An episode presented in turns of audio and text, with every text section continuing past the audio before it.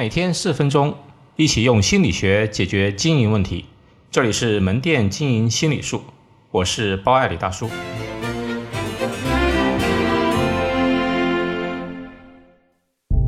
我为什么选择销售行业？很多人问我为什么选择销售行业，我一般不知从何说起，因为原因有很多。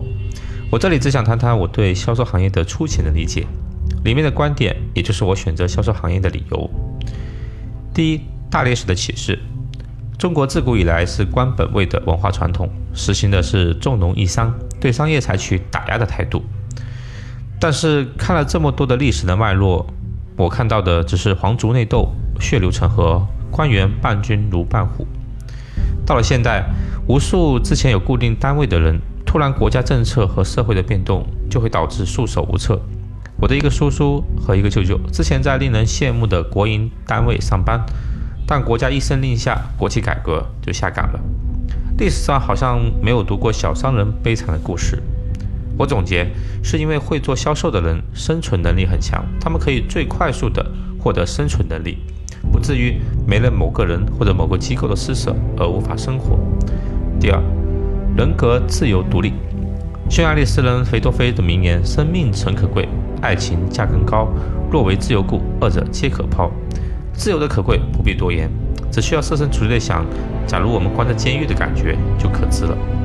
做销售的人不需要看别人的脸色生活，你靠自己的手艺吃饭。当你足够优秀，无论做保险、做外贸、做业务、卖珠宝、卖服装，你都可以养活自己。这个时候，你的人格是自由的。任何一个公司的老大，一定是从销售做起来的。任何创业者前期一定是做过销售，因为只有做过销售，你才能阅人无数，才能懂人情世故、社会冷暖。第三，行行需要销售。根据亚当·斯密的国富论的论点，经济发展的本质是财富的创造，财富创造的基础是分工，分工的目的是为了交易，要达成交易的过程就是销售。而这个社会一切社会单元的运作，无论是政府还是企业。最终都是为了经济发展这一目的，因为有了经济发展，才有人类美好的生活。所以我们可以推导，社会的一切运作都存在交易，也就都存在销售。营销人需要销售自己的方案，媒体人需要销售自己的观点，医生需要销售自己的医术，教师需要销售自己的知识，哪怕去面试找工作也是一种销售。第四，阶层上升的通道，不同阶层之间。都存在鸿沟，比如有权贵富豪阶层，有中产阶层，有平民阶层，也有贫困阶层。当下一个阶层的人要跃升到上一阶层的时候，无非有七条路：出生、彩票、投资、婚姻、做官、创业、高级经理。如果按照可控程度来看的话，这三条途径你唯一可以控的，前提是你足够努力。我们再仔细分析一下，做官其实也就是把你销售给领导。销售给你的人民，让他们爱戴你；创业就更不用说了，需要销售你自己给员工团队，让团队认可你，跟着你干，处处都是销售。第五，工作机会更多。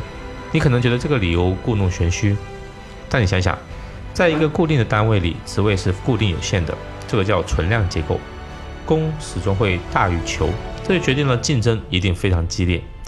你脱颖而出，一定不可能完全靠你的实力，还需要一定的人脉关系、后台和其他不可控因素。但是销售就不一样，销售是增量结构，可以没有上限的创造价值和财富，是供小于求。这个世界上永远不嫌销售人员过多，公职人员的职位是无数人挤破脑袋去抢，但好的销售人员是无数商业机构挤破脑袋把你招揽。以上五点有大前提，就是当你足够优秀。我真正想说的是，不是工作本身或者行业本身的优劣，因为存在都是合理。这个世界上任何行业都有些价值，有些行业甚至存活了几百年、上千年，养活及成就了无数的人。所以，关键点在于问问自己是否足够努力，是否足够优秀。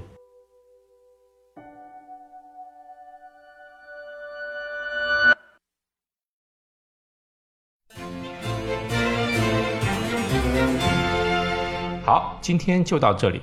欢迎大家关注“门店经营心理术”同名微信公众号，那里有文字版。谢谢。